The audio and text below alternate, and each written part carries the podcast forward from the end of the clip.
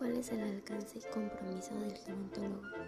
Los gerontólogos poseen una formación inter, multi y transdisciplinaria que les permite desempeñarse en diversas áreas.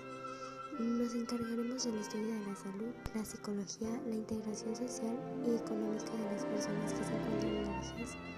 Como gerontólogos debemos proporcionar bienestar y opciones de desarrollo a las personas mayores quienes con el tiempo son más vulnerables no solo por el deterioro biológico propio de la edad, sino por la falta de oportunidades que la sociedad les brinda.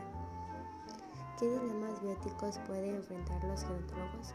Eh, hay una gran diversidad en estos. Algunos de ellos pueden ser el tratar adultos mayores a los cuales su religión les impide ciertos tratamientos, como las transfusiones de sangre, trasplantes de órganos o incluso la reanimación cardiopulmonar en casos más graves.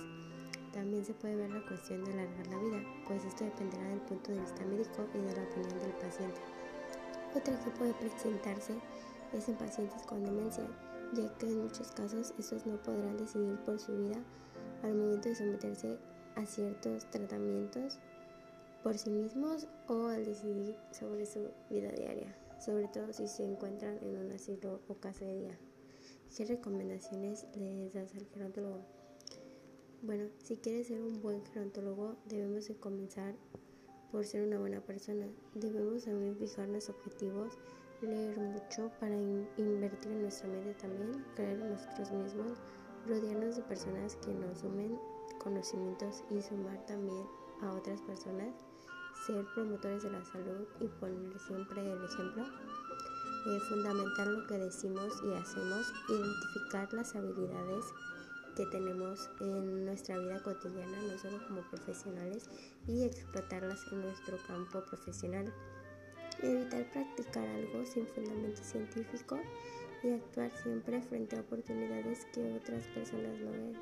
También sería muy bueno hoy en día tener esa capacidad de emprender ¿Qué elementos debe tener el gerontólogo?